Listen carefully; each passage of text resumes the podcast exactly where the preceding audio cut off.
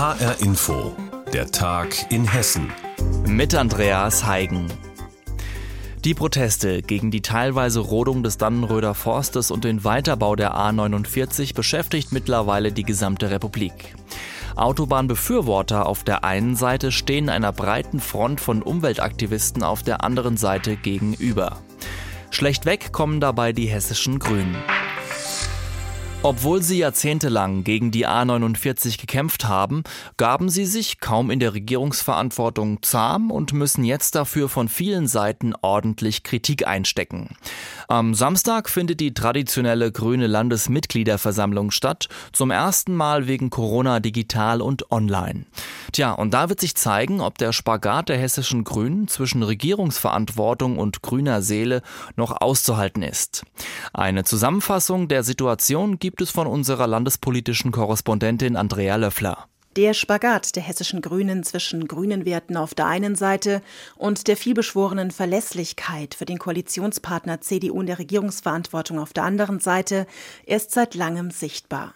Und in diesen Tagen wohl auch besonders schmerzhaft. Als es vor drei Wochen losging mit der Rodung des Dannenröder Forstes, wurde auch im Plenarsaal des Hessischen Landtags wieder gestritten über den Ausbau der A49. Drinnen, wie draußen bei der Demo von Greenpeace-Aktivisten, mussten die Grünen viel verbalen Prügel einstecken. Ich könnte heulen, ich könnte kotzen. Ein ganzes Ökosystem wird sterben. Auf einem selbstgemalten Pappschild fragte ein Aktivist, wo ist das Grün geblieben? Und auf einem Greenpeace-Transparent stand, wenn das noch grün ist, sehen wir schwarz, Herr Verkehrsminister.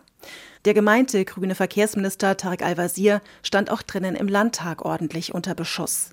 Ob SPD, FDP, Linke oder AfD, ob Autobahnbefürworter oder Gegner spielte dabei keine Rolle. Die Grünen hätten ihre Werte verraten und ihre Glaubwürdigkeit verloren, so der Vorwurf.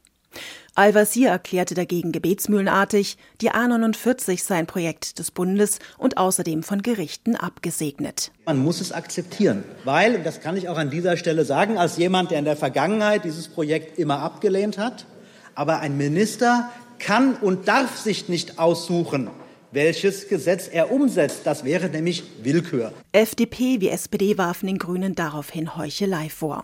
Günter Rudolph von der SPD. Hören Sie bitte als Grüne mit der Lammerjans auf. Sie haben sich in Wiesbaden machtpolitisch entschieden. Sie kriegen dafür an einer anderen Stelle was. Aber hören Sie bitte damit auf, dass Ihnen das alles schrecklich leid tut und Sie könnten nichts machen. Sie haben sich anders entschieden. Und deswegen ist das so. Der Weiterbau der A49 wird kommen. Die hessischen Grünen hatten nämlich im Koalitionsvertrag mit der CDU dem Weiterbau der A49 zugestimmt, wissend, dass dadurch ein Teil des Dannenröder Forstes gerodet werden muss. 2014 stellten die Grünen gemeinsam mit der CDU sogar einen Eilantrag zur Fertigstellung der A49. Vor allem Klima- und Naturschützer greifen die Partei deshalb an. Wald statt Asphalt. Diese Parole der Umweltaktivisten wurde vor kurzem vorwurfsvoll sogar an die Außenwand der Landesgeschäftsstelle der Grünen in Wiesbaden geschmiert. Und ausgerechnet in dieser aufgeheizten Stimmung will morgen auf der digitalen Landesmitgliederversammlung der Landesvorstand die hessischen Grünen auf die wichtige Kommunalwahl im März einstimmen. Sie wollen landesweit zweitstärkste Kraft werden, in den Großstädten sogar stärkste Kraft. Um den Streit über die A49 schon vorab zu befrieden, bringt der Landesvorstand einen Antrag dazu ein, der möglichst breit das Meinungsspektrum in der Partei abbilden soll. Co-Parteivorsitzender Philipp Krämer. Das Problem ist ja einerseits, ähm, dass wir halt eben durch die ähm, Urteile der Gerichte da tatsächlich uns die Hände gebunden sind und wir das im Übrigen auch schon äh, im Koalitionsverhandlungen 2018 ähm, mitbedacht haben. Äh, und wir auf der anderen Seite halt eben auf Bundesebene ein Bundesverkehrsministerium haben, was eben nicht gewillt ist, diesen Bau jetzt zu stoppen. Und das wäre jetzt die einzige Möglichkeit. Dafür haben wir uns eingesetzt und haben leider jetzt an diesem Punkt, muss man sagen, den politischen Kampf verloren. Ob die knapp 8000 grünen Parteimitglieder in Hessen das allerdings genauso sehen, wird sich morgen zeigen. Theoretisch könnten sich alle von ihnen in die digitale Mitgliederversammlung online einwählen und ihrem Ärger Luft machen. Zum A49-Ausbau und der Rolle der hessischen Grünen bei diesem umstrittenen Thema hat Andrea Löffler berichtet. Auch beim nächsten Thema geht es um ein Verkehrsthema, und zwar um die Nordmainische S-Bahn. Das ist eines der großen Bahnprojekte im Rhein-Main-Gebiet. Zwischen Frankfurt, Maintal und Hanau, da sollen die Gleise ausgebaut werden, von zwei auf vier. Und damit ist dann Platz für eine neue S-Bahn-Verbindung zwischen den Städten. Nach jahrzehntelangen Planungen haben vor einigen Wochen nun endlich die Vorarbeiten begonnen, und zwar an einem Bahnübergang in Hanau. Aber das bringt Einschränkungen mit sich.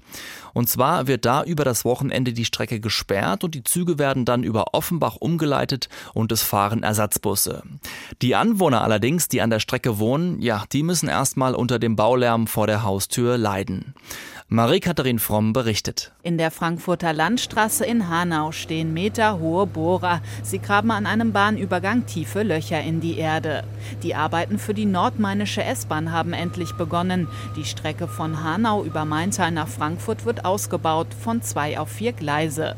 Dafür muss jetzt erstmal der Bahnübergang umgebaut werden, erklärt Projektleiterin Belgin Bascher. Wir werden diese Schranken zurückbauen, werden die Straße, die Frankfurter Landstraße, auf einer Länge von ca. 400 bis 500 Metern tiefer legen und den Eisenbahnverkehr über eine Brücke fahren lassen und die Autos fahren unten drunter durch. Die Arbeiten sollen knapp drei Jahre dauern. Danach will die Bahn dann mit dem konkreten Ausbau der Strecke nach Frankfurt beginnen.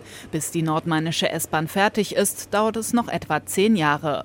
Mario Bechtold kann die Bauarbeiten von seinem Wohnzimmerfenster aus verfolgen. Er wohnt direkt am Bahnübergang. Laut ist es und nervig ist es. Tagsüber wird halt gebohrt und gehämmert jeden Tag und das merkt man halt im ganzen Haus. Also die Wände wackeln, die Schränke. Wenn die draußen anfangen zu bohren, dann hat man eben ein ständiges Vibrieren im Wohnzimmer, das man dann hört. Also es ist sehr anstrengend auf jeden Fall. Er wohnt seit 14 Jahren hier in einem sanierten ehemaligen Bahnwärterhäuschen. Doch wie lange er noch bleiben kann, weiß er nicht. Das Haus ist im Weg. Mein aktueller Stand ist, die Unterführung betrifft das Haus ja erstmal nicht. Also das Haus bleibt stehen.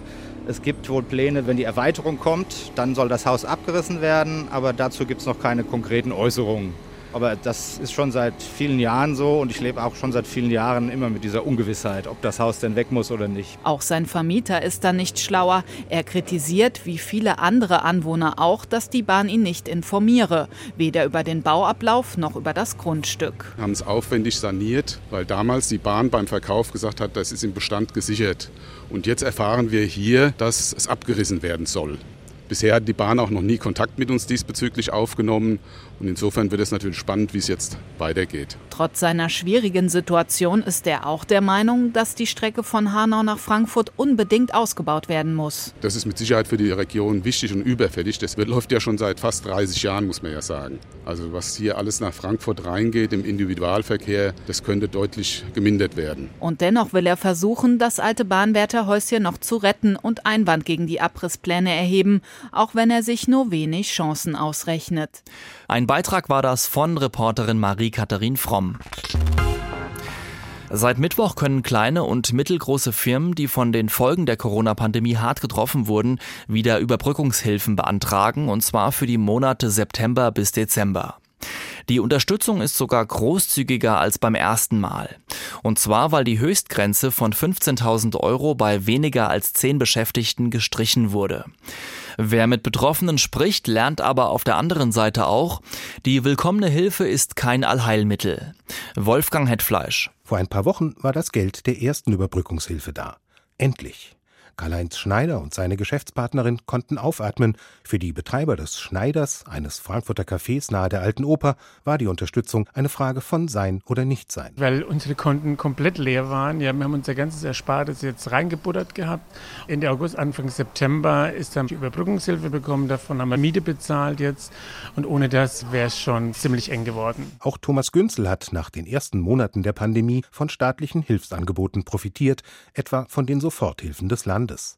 Aber bei der sogenannten Überbrückungshilfe 1 ist der Chef der Messebaufirma Tomral in Taunusstein leer ausgegangen. Es hat sich leider Gottes herauskristallisiert, dass meine Maßnahmen, die ich ergriffen habe, um mein Unternehmen zu halten, letztendlich dazu geführt haben, dass ich im Umsatz so hoch war, dass ich zusätzliche Überbrückungshilfen nicht beantragen konnte. Das ist jetzt anders.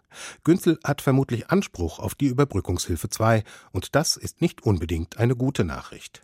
Die Auftragslage ist mies, zwei Mitarbeiter hat Günzel an die Baubranche verloren. Die Firma Tomral ist nun ein Zwei-Mann-Betrieb. Für mich stellt sich jetzt auch die Frage, wenn es jetzt weiter in Richtung Lockdown geht, macht es noch Sinn in meinem kleinen Unternehmen?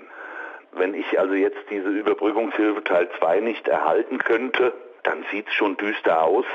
Momentan werden natürlich weitere Veranstaltungen auch wieder abgesagt. Auch für Karl-Heinz Schneider bleibt die Lage ernst. Auch dann, wenn die Überbrückungshilfe 2 dabei helfen sollte, neue Löcher zu stopfen. Er sei dankbar für die staatlichen Angebote, sagt der Frankfurter Gastronom, aber es wäre ihm deutlich lieber, er könnte auf sie verzichten. Ich finde, man sollte die Geschäfte einfach weiterlaufen lassen, diese ganzen Beschränkungen ein bisschen zurücknehmen. Die Leute nehmen Abstand, die stellen sich an, aber wenn ich natürlich wieder diese Einschränkungen habe, dass keine Meetings stattfinden, alles wieder storniert worden, das geht ja auch schon die Woche wieder los, dann sehe ich da eigentlich gar keine Zukunft mehr. Nach Angaben des hessischen Wirtschaftsministeriums sind landesweit 11.200 Anträge für die erste Überbrückungshilfe gestellt worden. Rund 9000 wurden bewilligt, ein kleiner Teil wird noch bearbeitet. Mehr als 100 Millionen Euro sind ausgezahlt worden. Finanzielle Hilfen für Unternehmen in der Krise, wie Betroffene die Unterstützung erleben, das hat uns Reporter Wolfgang Hetfleisch berichtet. Die Corona-Krise ist nicht nur ein Problem für die Wirtschaft und für das soziale Leben, nein, sie ist auch zum Problem für die Kirchen geworden.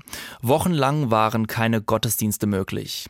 In vielen Gemeinden wurde man dann jedoch kreativ, so auch in der evangelischen Erlösergemeinde in Frankfurt-Oberrath. Hier haben die Gemeindemitglieder den Gottesdienst einfach nach Hause geliefert bekommen. Reporterin Anne-Kathrin Hochstrat berichtet über diese Idee. Wie kann ich meinen Gemeindemitgliedern zeigen, dass sie nicht alleine sind? Wie können wir als Gemeinde trotz Kontaktbeschränkungen und geschlossener Kirche Gottesdienst feiern? Und wie hole ich alle ab, egal ob jung und digital versiert oder älter und ohne digitalen Zugang? Das hat Pfarrerin Anne-Kathrin Helms aus Frankfurt-Oberrath im Frühjahr beschäftigt. Ihre Lösung, sie hat die Gottesdienste auch weiterhin vorbereitet und dann handlich auf ein Faltblatt gedruckt. Mit Predigt, Liedern und Evangelium. Die Zettel haben die Gemeindemitglieder dann jede Woche in den Briefkasten bekommen. Sonntags morgens hat jeder zu Hause Gottesdienst gefeiert, erzählt die Pfarrerin. Wir haben dann sonntags morgens immer die Glocken läuten lassen, sodass auch alle zum gleichen Zeitpunkt möglichst anfangen, diesen Gottesdienst zu lesen und auch zu singen und zu beten, sodass dadurch zwar an verschiedenen Orten, aber dann doch gemeinsam dieser Gottesdienst gefeiert wurde. Also es war dann doch wirklich ein Gemeinschaftsgefühl, zwischen den Menschen und das war mir eigentlich ein besonders großes Anliegen. Oft haben die Menschen mit ihren Familien gemeinsam gefeiert. So auch Gisela Witzel. Meine Tochter und ich haben uns dann im Wohnzimmer verabredet, im Schlafanzug. In Folge ist dann auch mein Mann mal dazu gekommen und dann hat sich auch mein Sohn noch aus dem Bett gepellt. Und gerade unsere Tochter, die ist auch geistig behindert, die hat es als total klasse empfunden, dass sie so was hatte, wo sie dann auch Aufgaben übernehmen konnte.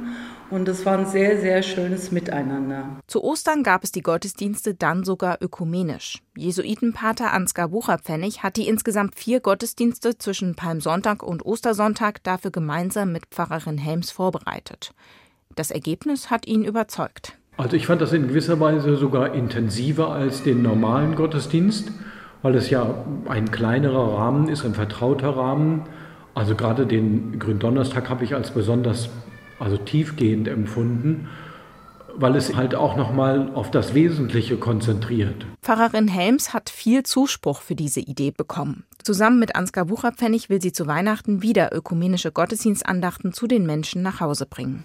Den Gottesdienst einfach daheim abhalten. Anne-Kathrin Hochstrat über eine Frankfurter Gemeinde, die diese Idee verwirklicht hat. Und das war der Tag in Hessen mit Andreas Heigen. Und Sie finden uns übrigens auch täglich als Podcast in der ARD Audiothek.